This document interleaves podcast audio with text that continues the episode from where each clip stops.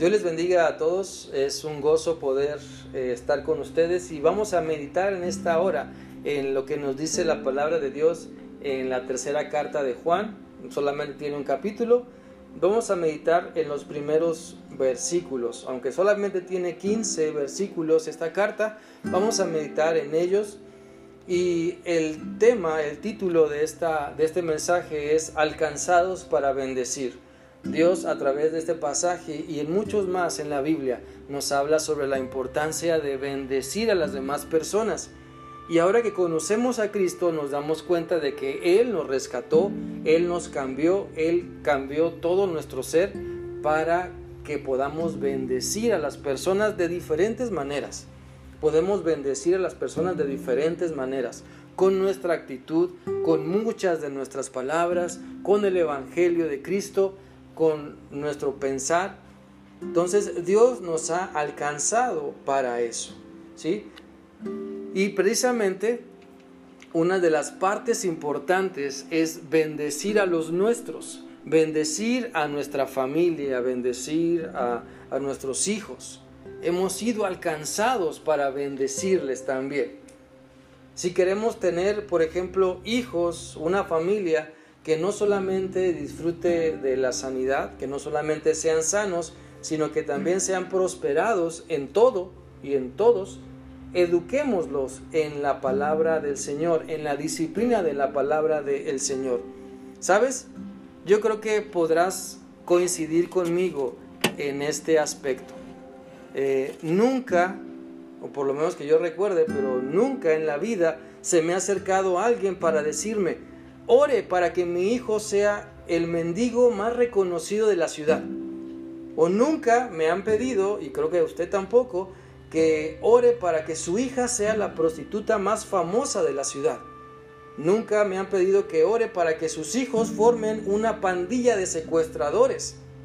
Jamás me han pedido que ore para que su hijo sea tan flojo como pobre. Sé que todos queremos lo mejor para nuestros hijos. Todos queremos que a nuestros hijos, a nuestra familia, les vaya bien, que sean prosperados. Y así pedimos a Dios, así pedimos a los demás que intercedan también por nosotros y por los nuestros. Pero cuántas veces nuestra actitud, nuestro testimonio, está inclinando a nuestra familia a lo que no queremos. Es por eso que a través de este mensaje yo quiero invitarles a pensar, a meditar, en que bendigamos a nuestra familia, ¿verdad? No solamente con nuestras palabras, sino también con nuestra actitud, con nuestros hechos. Yo sé que ahí es donde batallamos, muchos, ¿verdad? Yo en lo personal también lo hago, pero necesitamos esforzarnos por bendecir con nuestro todo lo que somos a nuestra familia. Nuestra esposa necesita ser bendecida, eh, su esposo necesita ser bendecido, sus hijos, sus hijas, no solamente de labios para afuera, sino con acciones. Y es algo importante que debemos entender porque todos queremos la felicidad, todos queremos el gozo, todos queremos que nos vaya bien, que seamos prosperados, sobre todo los nuestros. Entonces, es de ahí donde entra el buen uso de nuestra lengua, eh, el buen uso de nuestro testimonio para usarlo y bendecir a las demás personas. Entonces, quiero animarte para que meditemos en que hemos sido llamados, alcanzados para bendecir. Y entonces, en primer lugar, podemos ver que para bendecir a los hijos, a las demás personas, a tu familia, a tu matrimonio, a tu iglesia, necesitamos acercamiento. Para bendecir necesitamos acercamiento. Miren, en el versículo 1, la expresión amado, dice el versículo 1, el anciano gallo, el amado a quien amo en la verdad. Y luego dice, amado, yo deseo que tú seas prosperado en todas las cosas y que tengas salud, así como prospera tu alma. Esta es una hermosa bendición. Esta es una hermosa bendición que podemos usarla con nuestra esposa o hermanas, con su esposo, eh, padres con sus hijos, sus, hijas, este, eh, hijos con, con, nuestros padres, ¿verdad? La podemos usar entre hermanos en la fe. El poder decir el nombre y decirle, amado, yo deseo que tú seas prosperado en todas las cosas y que tengas salud, así como prospera tu alma. La expresión entonces que se usa aquí, la expresión amado, en el versículo 1 y en el versículo 2, indica una cercanía entre el apóstol Juan que escribe la carta y Gallo quien la recibe. Por eso se expresa con confianza el apóstol Juan y le bendice. Necesitamos, ¿verdad?, aplicar esa cercanía a nuestra familia, con nuestros hijos, con nuestra esposa, con nuestros amigos, con todos. Esa cercanía es importante para bendecirles ya que si no procuramos estar cerca de ellos, e interesarnos por lo que hacen, por lo que son, de verdad, nuestros intentos de bendición serán malentendidos. Sí, mientras intentamos hacerles felices, tal vez lo entiendan como una ofensa. Si intentamos alentarnos, tal vez lo entiendan como un regaño. ¿Y todo por qué? porque no tenemos cercanía con ellos, porque nuestro corazón está lejos de su corazón. Muchas veces actuamos como si nuestros gustos fueran los de nuestros hijos, pero eso solo indica que no los conocemos lo suficiente. Y es difícil bendecir a nuestra familia, es difícil bendecir a nuestra familia cuando no mostramos interés cuando no mostramos cercanía con ellos. Si no estamos mostrando un amor que llegue a lo profundo de su corazón, no tenemos cercanía con ellos. No sabemos cómo bendecirles. Y mire, no se trata de decir, ellos saben que los amo. No podemos excusarnos pensando en que no tengo que saber todo lo que ellos quieren o todo lo que les gusta a ellos. Mira, tu familia tus hijos necesitan que seas el padre o que seas la madre que ellos necesitan. Y ellos necesitan demostraciones de tu amor cada segundo, cada instante. Cada instante ellos necesitan ver que tú les amas y que estás ahí, en esa cercanía, no solamente presencial, sino emocional, de corazón a corazón. ¿Sabías que lo que empieza como algo difícil, como algo duro o incluso como algo, bueno, como una maldición, puede terminar siendo una bendición? Mira, a, a, lo mejor ya escuchaste de esta anécdota, pero te la voy a contar otra vez. Cuando una plaga de gorgojos de algodón devastó los campos del suroeste de Alabama, los agricultores volvieron a plantar cacahuates. Sí, plantaron cacahuates y terminaron produciendo más, mucho más que en ninguna región del país de Estados Unidos. Por ese motivo, el pueblo levantó un gran monumento con esta inscripción, en profundo agradecimiento al gorgojo y a lo que ha hecho como precursor de nuestra prosperidad. Sí, levantaron un monumento al gorgojo, un monumento a la plaga. Ahora, ¿cómo se llama tu gorgojo? Y por favor, no voltees a ver a nadie, ¿sí? No estoy hablando de, de eso, sino cómo se llama la situación difícil por la que estás pasando. Ahora, pensando en todo esto, ¿verdad? en lo que estamos viviendo también por causa de esta pandemia del COVID-19. Alguien de ustedes propone que hagamos una placa y que la coloquemos en nuestro templo, ¿verdad? Cuando todo esto termine, cuando nos, nos podamos reunir otra vez. Y que esta placa diga, agradecemos a Dios por usar al COVID-19 como precursor de nuestra estrecha relación con Cristo. ¿Podríamos poner una placa así? podríamos tener ese valor de hacer algo que diga agradecemos a Dios por usar al COVID-19 como precursor de nuestra estrecha relación con Cristo? Dios nos ha bendecido en este tiempo. Mucho hemos aprendido a depender más de Dios y Dios sigue trabajando en nuestra vida, nos sigue y nos sigue dando coscorrones para que entendamos, ¿verdad? acercarnos más a Él, a depender más de Él, que no se trata de mí, que no se trata de nosotros, sino de Dios.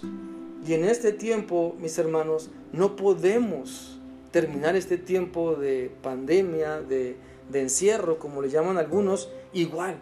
Necesitamos estrechar nuestra relación con Dios porque los tiempos son malos, son difíciles. Dios nos ha bendecido de muchas maneras, ¿verdad?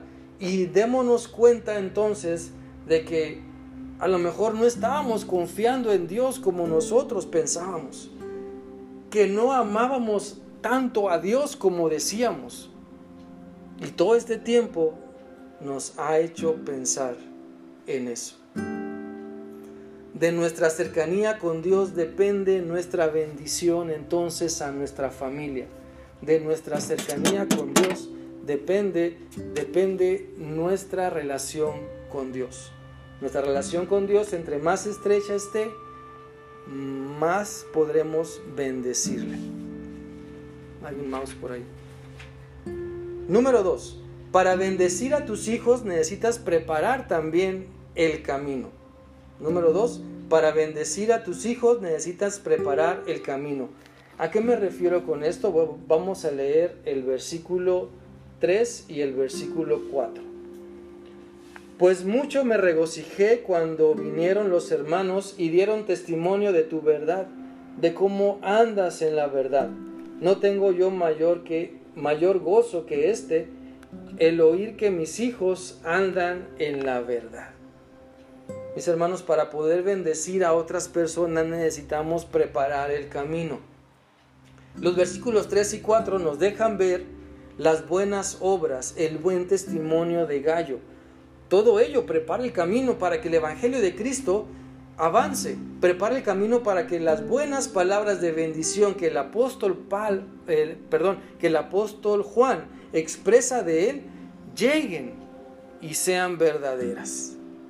Esto nos lleva a pensar en nuestras buenas acciones, en nuestro buen testimonio como hijos de Dios, que todo ello prepare el camino para bendecir a las demás personas, a, nuestros, a nuestra esposa, esposo, hijos, hijas, a nuestra familia. El buen testimonio como hijos de Dios prepara, nos prepara para que esa bendición llegue, para que se entienda, para que se disfrute, para que se aprecie esa bendición. ¿Cómo vamos a expresar bendición en nuestra familia cuando nuestra reputación está por los suelos? Podremos expresar miles de palabras intentando ser de bendición a nuestros hijos, a nuestra familia, a nuestra esposa o esposo, a los demás, a la iglesia. Pero si estas palabras no van acompañadas de un buen testimonio que prepare el camino, la bendición no se entenderá. La bendición no llegará, no se disfrutará. Simplemente no pasará nada. No pasará nada. Y en muchas familias el día de hoy está pasando esto. ¿Sí? Está pasando nada.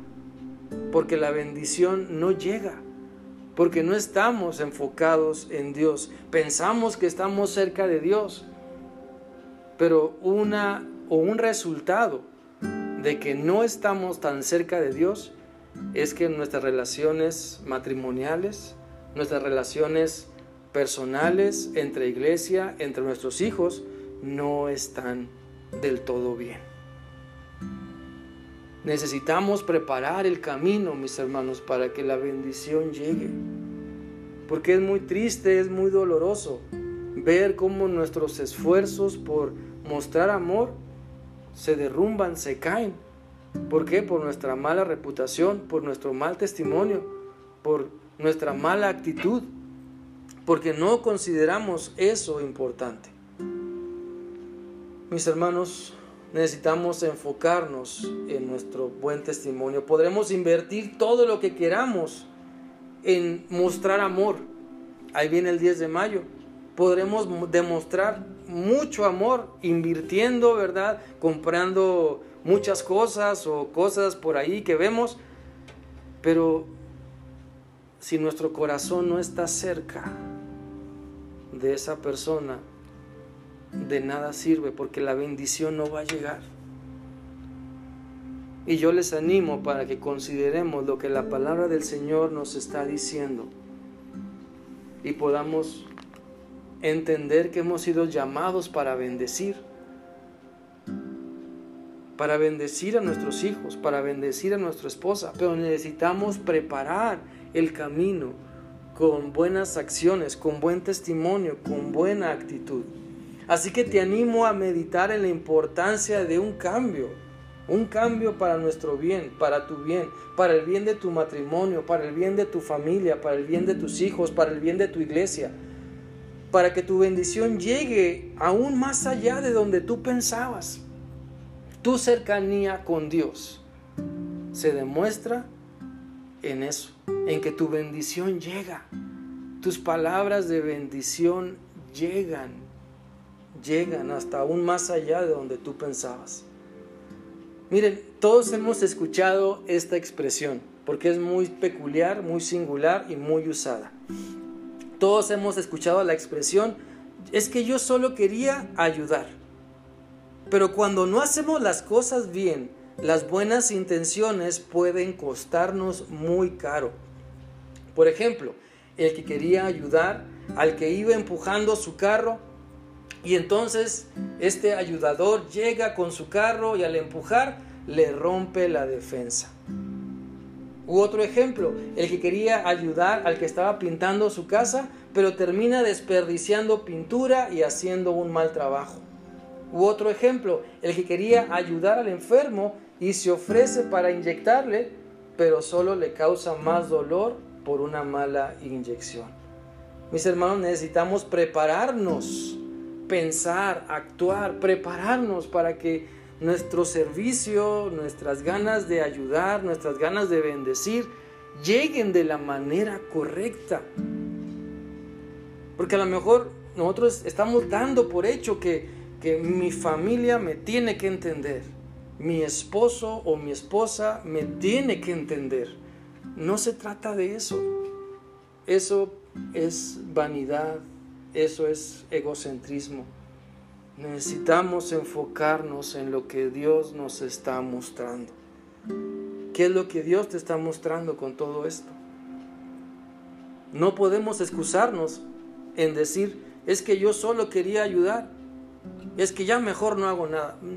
No, necesitamos buscar a Dios y dejar que nuestro buen testimonio nos ayude. Necesitamos preparar el camino para que nuestra ayuda, nuestra intención de bendecir pueda llegar y pueda entenderse como tal, como esas ganas de amar, esas ganas de bendecir, de que le vaya bien a la, otra persona. Y precisamente nuestro buen testimonio es vital para que nuestra bendición sea entendida como tal. Nuestro buen testimonio prepara el camino, nos ayuda a quitar las piedras para que otros puedan avanzar. Así que quiero animarte a reflexionar en cómo estás dando testimonio.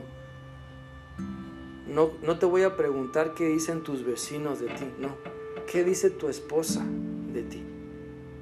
¿Qué dice tu esposo de ti? ¿Qué dicen tus hijos de ti? Porque eso es lo que más cala. Eso es lo que más duele. Cuando no lo estamos haciendo bien. Pidamos a Dios entonces la capacidad de poder recomponer las cosas. Dice la Biblia, o por algo dice la Biblia, buscar a Dios mientras pueda ser hallado llamadle en tanto está cercano. O sea, si Dios está hablando a tu corazón el día de hoy, empieza a orar desde ahorita. Y la gloria sea para Dios que Él te pueda cambiar y pueda hacer algo importante con tu vida y en tu vida también. No menosprecies la palabra del Señor. Si quieres llegar y bendecir a tu familia, necesitas buscar primeramente el reino de Dios y todo lo demás vendrá por añadidura. En tercer lugar, para bendecir a tus hijos necesitas dimensionar la trascendencia de tus palabras. Para bendecir a nuestra familia, nuestro matrimonio, nuestra iglesia, nuestros hijos, a todas las personas, dimensionemos la trascendencia de nuestras palabras. Lo que voy a decir, qué impacto tiene, qué impacto tendrá. ¿Va a lastimar o va a bendecir? Lo digo por desahogarme, por sacar lo que traigo adentro o lo digo con un buen propósito y un buen fin. Vamos a leer los versículos 5 en adelante. Dice, Amado, fielmente te conduces cuando prestas algún servicio a los hermanos, especialmente a los desconocidos, los cuales han dado ante la iglesia testimonio de tu amor, y harás bien en encaminarlos como es digno del servicio de Dios para que continúen su viaje. Y luego el versículo 9 dice, yo he escrito a la iglesia, pero Diótrefes, el cual le gusta tener el primer lugar entre ellos, no nos recibe. Por esta causa, si yo fuere, recordaré las palabras que hace parloteando con palabras malignas contra nosotros, y no contento con estas cosas, no recibe a los hermanos, y a los que quieren recibirlos se los prohíbe y los expulsa de la iglesia. Amados, amado, no imites lo malo, sino lo bueno el que hace lo bueno es de Dios, pero el que hace lo malo no ha visto a Dios. Este pasaje es muy claro, ¿sí? Porque el apóstol Juan está reconociendo primeramente el buen testimonio de Gallo, sus buenas acciones, sus buenos hechos, pero en la contraparte también se menciona a Diótrefes, donde él no reconoce la palabra de Dios, piensa, ¿verdad?, que es el líder eh, autoritario que debe imponer y que sus chicharrones deben tronar en donde quiera. Pero no se trata de eso. La palabra de Dios nos está invitando a que seamos gallos, ¿sí? en el buen sentido de la palabra, que seamos buenos gallos y no que seamos unos diotrefitos, ¿verdad? diótrefes que andan metiendo zancadilla, que andan eh, murmurando, guardando rencor, dividiendo la iglesia, porque las cosas así siempre han sido, ¿verdad? Y desde mi tatarabuelo así son. No. Primero la palabra de Dios, primero la Biblia. ¿Qué dice la Biblia? Dice el 11, amado, no imites lo malo. Hermano, hermana, no imites lo malo. Sino, dice el versículo 11, sino lo bueno. El que hace lo bueno es de Dios, pero el que hace lo malo no ha visto a Dios, no conoce a Dios. Quiero invitarles a que podamos dimensionar la trascendencia de nuestras palabras y nuestro testimonio. ¿Sí? Porque aún después de nuestra muerte se sigue hablando de lo malo o de lo bueno de una persona. Esta semana estuve en un funeral, en una funeraria. Y por lo regular siempre se trata de, de recordar lo bueno de una persona. Pero, ¿qué van a decir en tu funeral? ¿Vas a forzar a las personas a que hablen bien de ti? Porque si no vas a venir y les vas a jalar los pies en la noche. Válgame. Yo te animo, te invito a que dimensiones la trascendencia de tus palabras, de tu testimonio. Continúa con el buen testimonio que, están, que estás dando, pero crece, porque yo estoy seguro que ese buen testimonio que tú estás dando aún puede crecer. Aún puede ese buen testimonio llegar a, otros, a otras áreas de tu vida donde aún estás batallando con ciertas cosas. Entonces debemos de pensar en la trascendencia de nuestras palabras y nuestras acciones. Enfoquémonos en lo que Dios quiere Dejemos que Él siempre dirija nuestra mente, nuestra boca, nuestro corazón, nuestras acciones, nuestra mente. Lo que sembramos hoy, hermanos, hermanas, ciertamente lo recogeremos muy pronto. las buenas palabras, nuestras buenas intenciones bendecirán a muchas personas, pero dimensionemos lo que hacemos y decimos.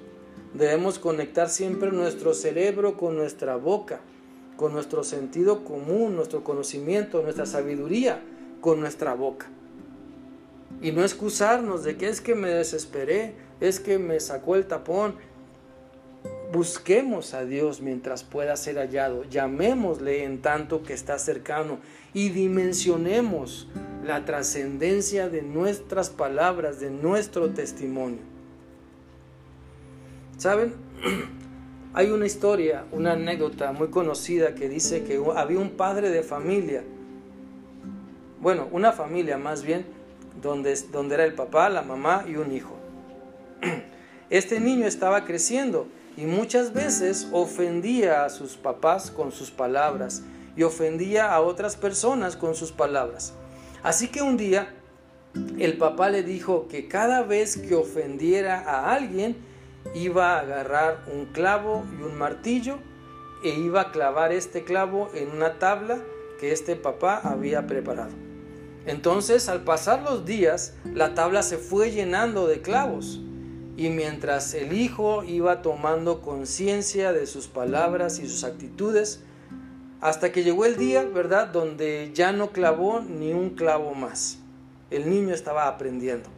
Fue entonces que su padre lo felicitó y le dijo, ahora, hijo mío, por cada buena acción o palabra de bendición que digas o algo bueno que hagas, vas a sacar un clavo de esa madera. Y fue entonces como día con día el esfuerzo, el esfuerzo de este niño se vio recompensado y la tabla terminó sin clavos. Fue entonces que el papá habló con él y le felicitó, pero también le dijo, nuestras ofensas, nuestras palabras de ofensa causan daño, nuestras malas acciones causan dolor y el corazón de las personas que lastimamos queda así, con esas marcas, con esos agujeros. Por eso debemos dimensionar nuestras palabras y nuestras acciones siempre. Mi hermano, mi hermana, yo quiero animarte para que puedas pensar en que Dios te ha escogido para que seas de bendición. Dios no te escogió al azar. Dios no nos escogió por otra cosa más que para que seamos de bendición. Seamos portadores de su gloria y podamos bendecir a otros. Seamos portadores de su evangelio y podamos bendecir a muchas personas seamos portadores de la palabra de Dios y podamos aconsejar, podamos amar, podamos orientar. Dios ha pensado en que cada uno de nosotros seamos de bendición. No nos conformemos con menos. Dios nos ha salvado a través de su Hijo Jesucristo para bendecir a muchas personas, iniciando, iniciando con tu familia.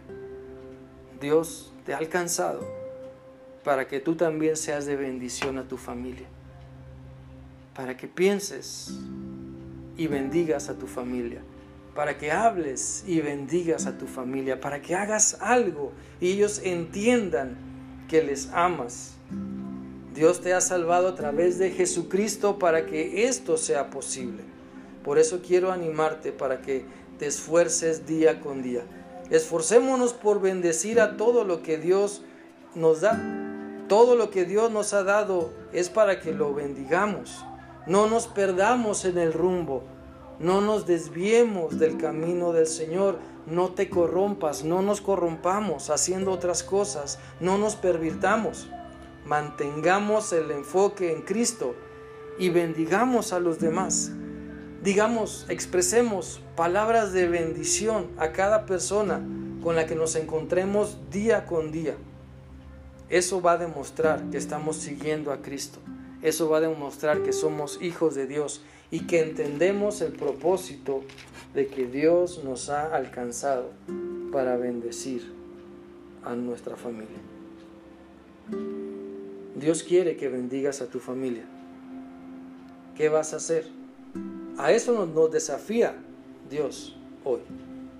A que tú puedas bendecir a tu familia a que puedas bendecir a tus hijos con palabra y con ejemplo. Padre, gracias te damos porque eres bueno, gracias porque estás siempre con nosotros. Te pedimos, Señor, que tu palabra nos guíe a poder entender que nos has alcanzado para ser de bendición. Ayúdanos, Señor, a que nuestras palabras lleguen con tu poder, a que nuestro buen ejemplo, buen testimonio, Señor, prepare el camino para bendecir a otros. Ayúdanos, Señor, para dimensionar también la trascendencia de nuestras palabras, Señor. Porque muchas veces hablamos y hablamos y no pensamos, Señor, que estamos lastimando en vez de bendecir, que estamos hiriendo en vez de bendecir, Señor. Perdona nuestras faltas, perdona nuestro mal corazón, perdona nuestra amargura, perdona nuestro egocentrismo y ayúdanos a estar cerca de Cristo, Padre eterno. En Cristo oramos y te agradezco por tu palabra y por tu iglesia. Amén.